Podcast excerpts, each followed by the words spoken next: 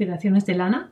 Me llamo Kaya y hoy encontró algo sobre mi camino francés en el año 2012. Seid ihr jetzt wach? Herzlich willkommen. Das war Spanisch.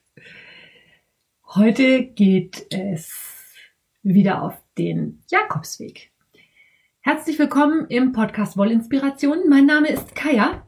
Ich habe einen Online-Wollshop, den ihr unter www.lanafilia.de erreichen könnt. Und wenn ich mal so gar nichts Wolliges zu erzählen habe oder ein bisschen in Terminsorgen, Nöten und Eile bin, erzähle ich in meinem Podcast immer etwas über den Jakobsweg, auf dem ich 2012 gewesen bin. Und heute ist es mal wieder soweit. Dies ist die Special Jakobsweg Folge Nummer 4 in der ich euch ein bisschen erzählen werde über meine Pilgerei ab der vierten Etappe, damals im Jahr 2012. Ihr findet die alten Episoden natürlich in eurem Podcatcher. Die sind immer als Special-Episode gekennzeichnet. Wer die noch nicht kennt, dem empfehle ich, die Folgen natürlich nachzuhören. Es gibt, da dies die Special-Folge 4 ist, demzufolge auch schon Special-Folge 1, 2 und 3. Herzlich willkommen. Ich freue mich, dass ihr dabei seid. Und ja, dann starten wir gleich mal mitten in das navarische Spanien. Wir sind am Mittwoch, dem 15. Februar 2012. Meine dritte Etappe auf dem Jakobsweg. Das letzte, was ich euch erzählt habe, war, dass ich am Kloster Irace gewesen bin und dort ein Foto gemacht habe oder bekommen habe von mir und dem Brunnen, aus dem sowohl Wasser als auch Wein sprudelt. Nach diesem Weingut ging es ganz, ganz gefühlt lange, 12 bis 13 Kilometer, eine Rennstrecke entlang einer vielbefahrenen Autostraße nach Los Arcos. Es ist leider so, dass der Jakobsweg auch nicht immer nur schön ist ich nehme das jetzt mal zum Anlass, um euch auch ein bisschen über die Wegbeschaffenheit zu erzählen. Also es ist schon so, dass die, der Jakobsweg offiziell ausgeschildert ist. Es gibt also einen offiziellen Weg. Der ist an manchen Stellen wirklich, wirklich schön. Da geht's über Feldwege, da geht's querfeldein, da geht's durch, naja, Wälder nicht unbedingt, aber über die Meseta oben, über Hochebenen, naturlandschaftlich oder landschaftlich und naturtechnisch total schön. Es gibt aber leider Gottes auch Strecken, die einfach nur blöd sind. Man muss halt irgendwie von A nach B kommen. Der Jakobsweg ist halt sehr direkt von Ost nach West, damit man auch wirklich äh, das irgendwann mal schaffen kann und nicht noch 30 Kilometer drum zulaufen muss. Das hat aber zur Folge, dass man auch mal so Etappen dazwischen hat oder Abschnitte zumindest, in denen es weder landschaftlich schön noch ruhig noch sonst irgendwas ist. Also es geht teilweise entlang von Autobahnen, es geht entlang von Schnellstraßen, es geht wie zwischen Estella und Los Arcos auch mal 13 Kilometer an einer Straße entlang. Das sind die nicht so schönen Seiten des Jakobswegs, die man allerdings, finde ich, ruhig auch mitnehmen sollte, damit man auch wieder weiß, was man an den schönen Ecken einfach was man an denen hat. Wie schön es eigentlich ist, dann mal wirklich durch die Natur an irgendeinem Bach entlang oder über eine Hochebene zu laufen, wo halt wirklich kein Auto fährt, wo man wirklich alleine auf der Strecke ist, erst recht, wenn man so wie ich im Februar gelaufen ist, wo es einem wirklich passieren kann, ich bin zwischenzeitlich wirklich, äh, habe ich Tage gehabt, da habe ich unterwegs keinen Pilger getroffen. Ich bin morgens losgegangen, habe mittags irgendwo was gegessen. Wenn ich in einer Bar eingekehrt bin oder was eingekauft habe, hat man da mit den Leuten gesprochen. Und bis abends hat man dann keinen anderen Menschen mehr gesehen. Das war vor allen Dingen in der Anfangszeit, also in den ersten Etappen so. Später wurde es ja auf dem Jakobsweg auch deutlich voller. Ich habe euch ja erzählt, dass es dann auf Ostern ging, wo es sowieso mehr Betrieb auf dem Weg war. Und je weiter man nach Westen kommt, umso mehr Pilger sind sowieso unterwegs weil natürlich nicht alle in Pamplona an den Pyrenäen oder so weit im Osten mit ihrem Jakobsweg starten. Offiziell hat man den Jakobsweg ja gegangen, wenn man die letzten 100 Kilometer zu Fuß gegangen ist. Das sind so Entfernungen, äh, 100 Kilometer, da, das schafft man schon manchmal in knapp einer Woche, wenn man gut zu Fuß ist.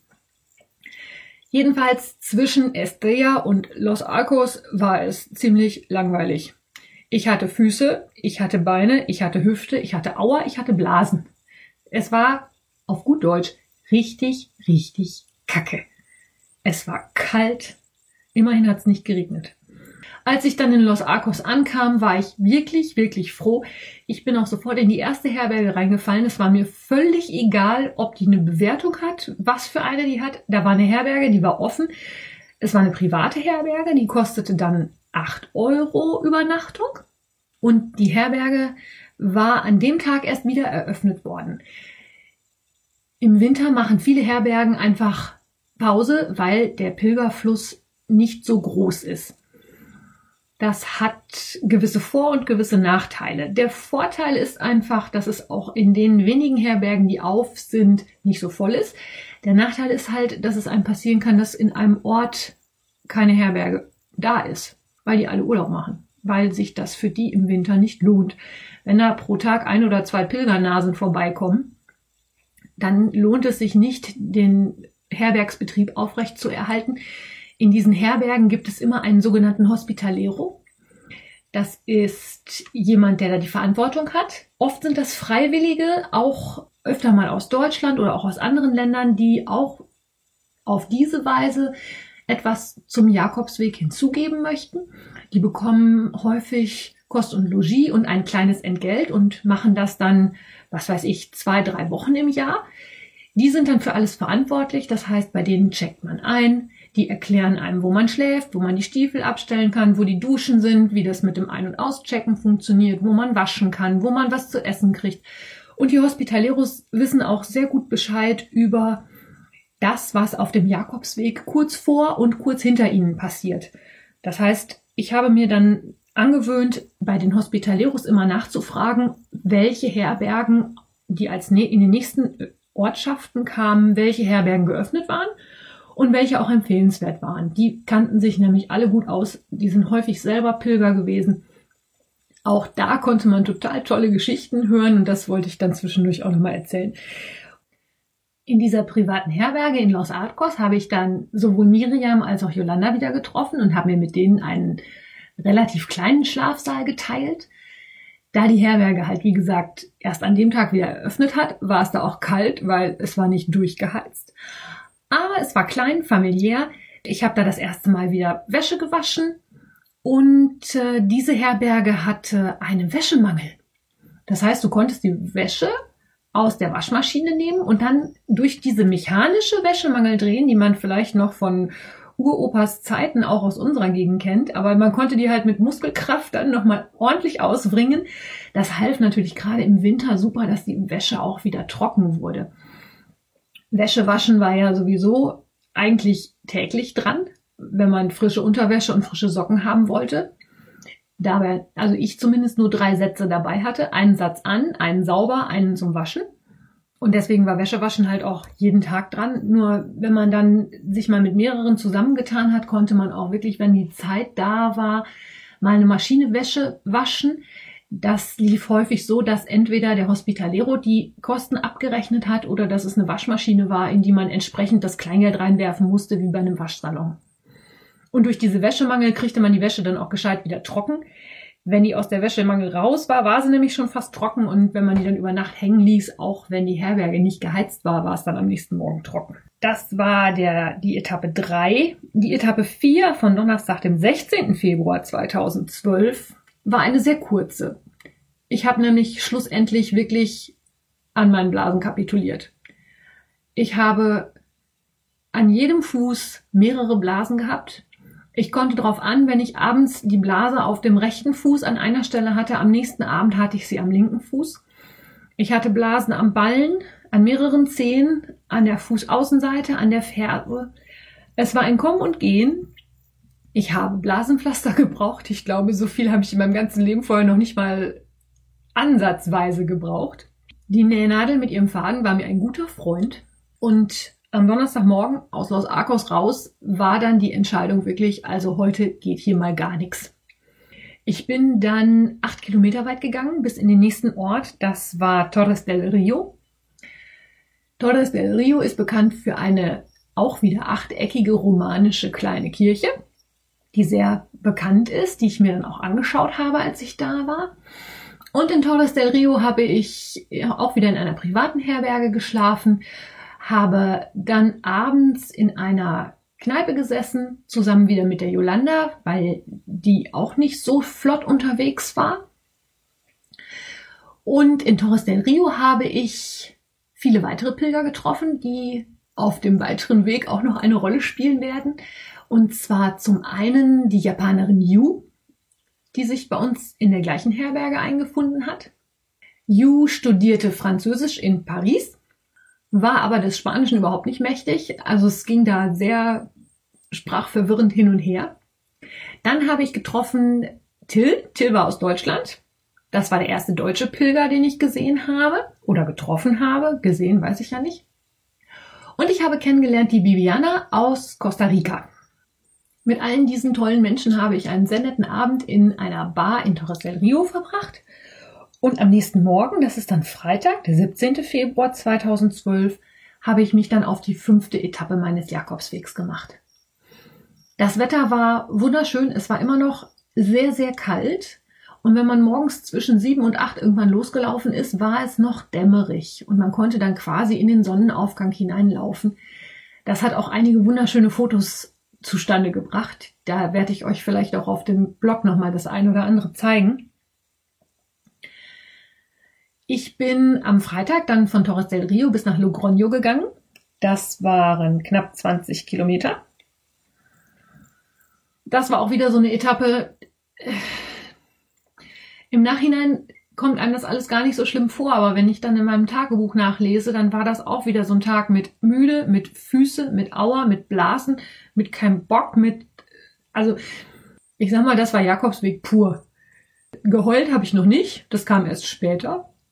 Früher oder später heult jeder auf dem Jakobsweg. Also zumindest, wenn man länger darauf unterwegs ist. Bei einer Woche vielleicht nicht unbedingt, aber alles darüber hinaus, irgendwann kriegt's jeden.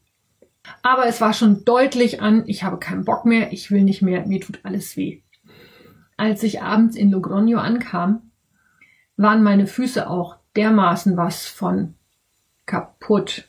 Ich konnte echt nicht mehr. Ich habe mir ein privates Hostelzimmer gesucht, das in der Nähe der Kathedrale war. Ich habe versucht, Postkarten zu kaufen. Das war irgendwie nicht ganz so einfach. Ich habe irgendwie keine gefunden. Das Duschen war alleine schon deswegen ganz fürchterlich, weil irgendjemand meinte, dass Duschen ganz toll wären, wenn die so, ein, so einen Rutschschutz hätten und so Hubbel unten in der Duschwanne drin wären. Wenn man so kaputte, blasenvolle Füße hat, wie ich, ist so eine Hubbeldusche absolut der Horror. Du kannst in den Dingern nicht gescheit stehen. Es tut einfach nur alles weh. Nichtsdestotrotz da ich ein privates Hostelzimmer mit eigenem Bad hatte, war es okay. Ich habe auch meine Wäsche gewaschen. Ich habe auch die schönen netten Krämpfe, die ich dann hatte, tapfer ertragen. Habe mir ein eher geringes, kleines, also ich habe nicht viel gegessen an dem Tag. Das kommt erschwerend hinzu. Die Quittung würde ich dafür ein paar Tage später kriegen. Ich habe in der Zeit nicht gut auf mich aufgepasst. Aber Logroño war ehrlich gesagt, ist mir da nicht viel von in Erinnerung geblieben. Da ging es mir echt nicht gut. Ich war fertig. Und deswegen war ein privates Hostelzimmer, ein Einzelzimmer auch wirklich gut. Ich habe echt mega lange geschlafen. Bis zum nächsten Morgen, weil das Hostel in der Nähe der Kathedrale war und dann natürlich das entsprechende Glockengeläut einen morgens wirklich aus dem Bett geschmissen hat. Das die Dinger machen richtig Radau. Es war Samstag, der 18. Februar. Es stand an Etappe 6 meines Jakobswegs und der Plan war, dass ich bis nach Ventosa laufen wollte. Das waren so ungefähr hm, ja, 17, 18 Kilometer. Also durchaus im Rahmen dessen, was ich schon gelaufen war und was machbar war. Die hatten in meinem Pilgerherbergenführer eine sehr schöne Herberge ausgeschildert oder beschrieben, die hatte ich mir ausgeguckt, da wollte ich hin. Ich habe morgens beim Frühstücken erstmal Ju wieder getroffen. Die hatte ich ja in Torres del Rio kennengelernt. Die hat sich sehr gefreut, als ich ihr erklärt habe, dass man Briefmarken nicht nur bei der Post, sondern auch in den Tabakusläden bekommen kann. Die wollte nämlich auch Postkarten verschicken. Und dann habe ich mich auf den Weg nach Ventosa gemacht. Es war immer noch Mitte Februar, es war kalt. Und wie kalt es war, habe ich dann gesehen, als ich an dem Stausee vorbeigekommen bin, der im Balse de la Grajera. Dieser Stausee war mit einer richtigen dünnen Eisschicht versehen. Also es war jetzt nicht so, dass wir Dauerfrost hatten, aber in der Nacht hatte es gefroren und der Stausee hatte oben so eine richtig kleine Eisschicht drauf. Und das Ganze müsst ihr euch dann jetzt noch vorstellen im strahlenden Sonnenschein. Also es war knacke kalt, es war klare Luft, die Sonne schien und ich hatte diesen Stausee mit dem Eis da und bin da dran langgelaufen. Wenn es mir nicht so beschissen gegangen wäre, weil mir alles weh tat und weil ich einfach nur, ja, kein, ich war kurz davor, wirklich die Brocken hinzuschmeißen. Da das aber auch völlig normal ist und man auch, ich auch später noch mehrmals an dieser Stelle war, wo ich gesagt habe, ich werf hin, ich fahre nach Hause, ich will nicht mehr, ähm, ja, das war, glaube ich, schon das zweite oder dritte. Ich glaube, ich hatte schon am zweiten Abend so einen Anfall, dass ich gesagt habe, das schaffe ich sowieso nicht. Was willst du hier eigentlich? Du bist so völlig bekloppt. Was machst du hier eigentlich? Aber du kannst ja nicht am Stausee stehen, dir das angucken und sagen, du willst nicht mehr, du hast keinen Bock mehr, weil das Problem ist, du kannst dich da ja nicht wegbeamen. Du musst also zumindest schon mal irgendwie in den nächsten Ort kommen, um mit einem Verkehrsmittel deiner Wahl dann wieder irgendwie in Richtung Heimat zu kommen. Der nächste Ort meiner Wahl war halt, wie gesagt, Ventosa. Das kam nach ungefähr 18 Kilometern. Ich war schon wieder reichlich gar. Mir taten immer noch die Füße weh, mir taten alle Knochen weh. Ich war müde, kaputt. Habe ich jetzt schon oft genug erzählt. Stellt es euch einfach vor, ich war fertig mit der Welt. Und dann kommst du nach Ventosa rein. Beziehungsweise siehst es in der Ferne und das erste, was du siehst, ist ein Schild, dass die Herberge, die in Ventosa ist, im Moment leider geschlossen ist. Samstag mittags. Vielleicht 14 Uhr, 15 Uhr. Du stehst mitten in der Spa im spanischen Nirgendwo in einem winzigen Kaff. Hattest deine Hoffnung gesetzt auf eine wunderschön beschriebene Pilgerherberge und diese Pilgerherberge hat einfach schlicht zu. Da habe ich nie aufgepasst. Ich habe nicht beim Hospitalero vorher nachgefragt, ob er weiß, ob da offen oder geschlossen ist. Ja, also, was tun?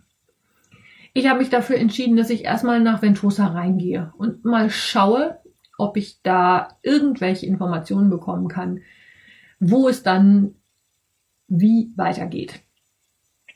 Bin in Ventosa in den Ort rein, in die Ortskneipe reingefallen, habe mich da mit dem Wirt unterhalten, der mir dann erstmal mit Spiegelei, Pommes frites, Schinken und Baguette zumindest den Bauch wieder gefüllt hat. Da ging es mir da erstmal schon wieder besser.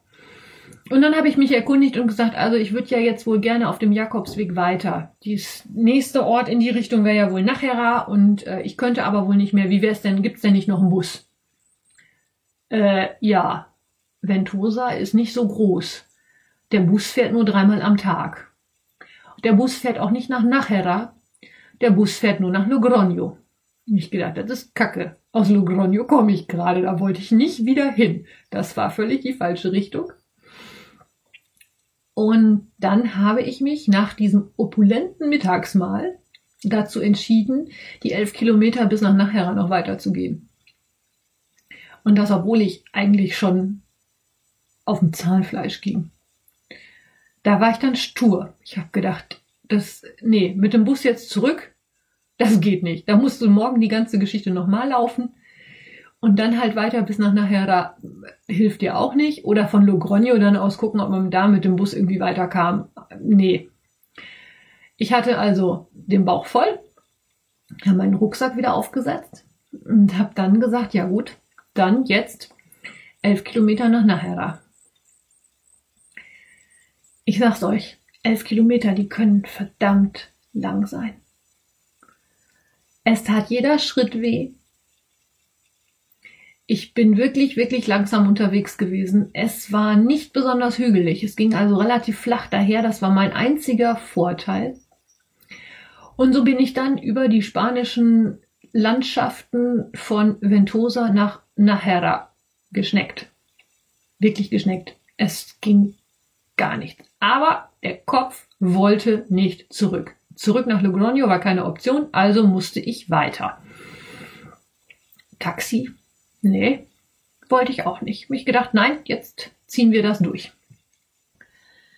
Elf Kilometer. Ich weiß nicht, inwieweit ihr wisst, wie schnell ihr so unterwegs seid, wenn ihr zu Fuß unterwegs seid. Ich bin inzwischen, habe ich mal ein bisschen darauf geachtet. Also wenn ich flott unterwegs bin, schaffe ich so sechs Kilometer in der Stunde. Die habe ich da aber ganz, ganz, ganz gewiss nicht geschafft. Ich bin sicherlich noch mal drei Stunden unterwegs gewesen, weil mir auch wirklich alles wehtat. Und kurz vor Nachera also man konnte in der Ferne schon den Kirchturm sehen und man sah die ersten Häuser und ich gedacht, boah, jetzt ist es bald geschafft. Kurz vor Nachera steht da so ein Schild in der Gegend, Taxiservice. Rufen Sie uns an, wir holen Sie ab und bringen Sie, wohin Sie wollen. Auch da, sagte mein Kopf, ihr spinnt ja. Jetzt bin ich fast da, jetzt schaffe ich das letzte Stück auch noch alleine zu Fuß. Ich hatte noch nicht geahnt, was in Nachera auf mich zukommt. Sonst hätte ich das vielleicht doch in Erwägung gezogen. Aber nein, auch dieses Taxi habe ich nicht angerufen. Ich bin weiter nach nachher reingegangen. Das nächste Schild, was ich sah, war von einem sehr netten kleinen Hotel, das in der Altstadt von Nachera sich befand. Und als ich das gesehen habe, war mein Entschluss klar, das ist mein Hotel, da will ich hin. Als ich dann endlich nach weiteren unendlichen Metern auf dieser Straße nach Nahera gelaufen war und vor diesem Hotel stand, stellte sich heraus, dieses Hotel ist auch geschlossen. An dem Tag hatte ich wirklich kein gutes Herbergenkarma. Ich bin dann, nachdem ich meinen Pilgerführer und Herbergenführer konsultiert habe, ein Stück wieder zurückgegangen und habe mich in einem kleinen Hostel eingemietet, das direkt über einem Restaurant war. Und das hat mich ein bisschen wieder mit diesem Tag verwöhnt und versöhnt, weil die Wirtin dort für mich extra abends schon wirklich, wirklich sehr, sehr früh, sprich 19 Uhr, die Küche angeschmissen hat und mir ein Essen serviert hat. Auch das ist eine Sache, an die sich der mitteleuropäische Pilger erst noch gewöhnen muss. Die üblichen Abendessenszeiten in Spanien ist definitiv nicht vor 20 Uhr. Und auch auf dem Jakobsweg, manche Gegenden sind da auf Touristen eingestellt. Manche haben auch vielleicht mal eher schon die Küche auf, aber es kann einem wirklich auch passieren, dass man nach 25 Kilometern mit Magen auf der Straße, der auf dem Boden schleift, wenn man so einen Kohldampf hat, irgendwo ankommt. Es ist 5 Uhr abends, also 17 Uhr, und man denkt, ja, dann kannst du ja gleich was essen. Dieses gleich ist dann häufig erst 20, manchmal sogar erst 21 Uhr. Auch das ist etwas, was man ein bisschen im Hinterkopf behalten sollte, für das man dann für die Notfälle vielleicht noch mal eine Banane im Rucksack haben sollte. Auch das ist spanischer Jakobsweg. Diejenigen von euch, die öfter schon mal in Spanien waren, kennen das vielleicht. Je weiter man weg von den touristischen Ecken kommt, umso mehr kommt man in den richtigen spanischen Rhythmus rein, was Öffnungszeiten, Mahlzeiten, und ähnliche tägliche Gepflogenheiten angeht. Ich habe ja schon erwähnt, dass die spanischen Geschäfte nachmittags zwischen 17 und 20 Uhr aufhaben. Das heißt, Abend gegessen wird dann wirklich erst, wenn die Läden zu haben. Und damit kommen wir auch auf diese späten Essenszeiten. Aber in Nachera, die nette Wirtin in dem Restaurant jedenfalls, ähm, hat mir schon vorher was zu essen kredenzt, sodass ich einigermaßen versöhnt mit dem Tag, weil ich nämlich wirklich 29 Kilometer gelaufen war und das mit den kaputten Füßen. Sodass ich an dem Tag wirklich um halb neun ins Bett gefallen bin und geschlafen habe wie eine Tote. Und das war Etappe 6. Am Sonntag, dem 19. Februar 2012, geht es mit Etappe 7 weiter. Mein Plan war wieder mal ein bisschen tief gestapelt. Ich wollte die sieben Kilometer bis Azofra gehen und habe demzufolge auch morgens erstmal länger geschlafen. Frühstück gab es sowieso erst ab neun. Das habe ich dann auch noch in der Bar genossen, die zu dem Restaurant, Hotel, Hostel, wie auch immer dazugehörte. Das war halt so ein kleiner Privatbetrieb. Das war nicht riesengroß, die hatten vielleicht zehn Betten, keine Ahnung. Und bin dann in aller Ruhe losgelaufen und habe morgens erstmal den Till wieder getroffen, den ich ja in Torres del Rio abends kennengelernt hatte. Mit Till bin ich dann ein ganzes Stück zusammengegangen, unter anderem auch mal wieder ein nicht so schönes Stück des Jakobswegs zwischen einem Golfplatz und einer Schnellstraße entlang. Und dieses Azofra haben wir dann auch ziemlich schnell, quasi rechts oder links, ich weiß es gar nicht mehr, an der Seite liegen gelassen, sind wir gar nicht hingegangen. Und ich habe es dann doch nochmal weiter geschafft bis nach Santo Domingo de la Calzada. In Santo Domingo de la Calzada ähm, gibt es eine Traditionsherberge, diese Traditionsherbergen sind häufig, ähm, ja, wenn etwas als Traditionsherberge bezeichnet wird, ist es häufig so, dass die Schlafsäle groß, die Duschen kalt und die Heizung lauwarm ist. Das sind nämlich Herbergen oder Herbergsbetriebe, die es schon seit längerer Zeit gibt. Das sind auch oft die Herbergen, die in kirchlicher Obhut sind. Und Traditionsherberge heißt also nichts anderes als, das gibt's schon ziemlich lange. Und in Santo Domingo de la Calzada gibt es auch eine Traditionsherberge. Die war sehr schön. Sie war auch einigermaßen geheizt. Sie hatte eine Besonderheit, nämlich einen Innenhof. Und in diesem Innenhof gab es einen Käfig mit einem Hühnerschlag, mit einem Hühnerstall. Und das hatte folgenden Hintergrund. In Santo Domingo de la Calzada gibt es eine Kathedrale und in dieser Kathedrale befindet sich ein Hühnerstall in diesem Hühnerstall leben ein Hahn und eine Henne. Und weil man ja nicht unmenschlich sein will, gibt es für diesen Hahn und diese Henne auch ein rollierendes System. Das heißt, es gibt mehrere Hähne und Hennen, die sich abwechselnd in diesem Stall befinden. Und alle die, die nicht in der Kathedrale sind, also die, quasi gerade Urlaub haben, dürfen in der Traditionsherberge im Innenhof wohnen. Ja, warum Hühner in einer Kathedrale? Auch das ist eine der lustigen Jakobsweg-Geschichten. Und zwar gibt es dazu auch mehrere Geschichten oder Legenden. Die eine ist, aus welchem Grund auch immer, soll es Glück bringen, wenn man in der Kathedrale ist und der Hahn kräht. Das habe ich jetzt noch nicht erlebt. Das andere ist, es gibt eine alte Legende über eine Familie, die im Mittelalter nach Santiago de Compostela die im Mittelalter nach Santiago de Compostela gepilgert ist. Und die sind in dieser, in diesem Ort in einer Herberge abgestiegen. Diese Familie, das waren die Eltern und ein erwachsener Sohn. Und die Tochter des Herbergswirtes hatte ein Auge auf diesen Sohn geworfen. Die wollte ihm also Avancen machen und meinte, sie könnte ja vielleicht dann doch und so, ja. Der Sohn dieser Familie war diesen Avancen gegenüber aber abgeneigt. Sprich, er wollte von dem Mädel nichts wissen. Und dieses Mädchen war daraufhin so sauer, dass sie der Familie einen Silberkelch ins Gepäck geschmuggelt hat. Und diesen Silberkelch, der wurde dann gefunden, weil das Mädchen natürlich dann die Familie als Diebe entsprechend denunziert hat. Und der Junge wurde wegen Diebstahl zum Tode verurteilt und wurde aufgehängt. Ja, wie das im Mittelalter so ist, die Eltern sind weitergepilgert nach Santiago. Und irgendwann haben die sich auch wieder auf ihren Weg nach Hause gemacht. Das heißt, ein paar Wochen später kamen sie auf dem Weg von Santiago de Compostela zurück nach Hause, wieder nach Santo Domingo de la Calzada.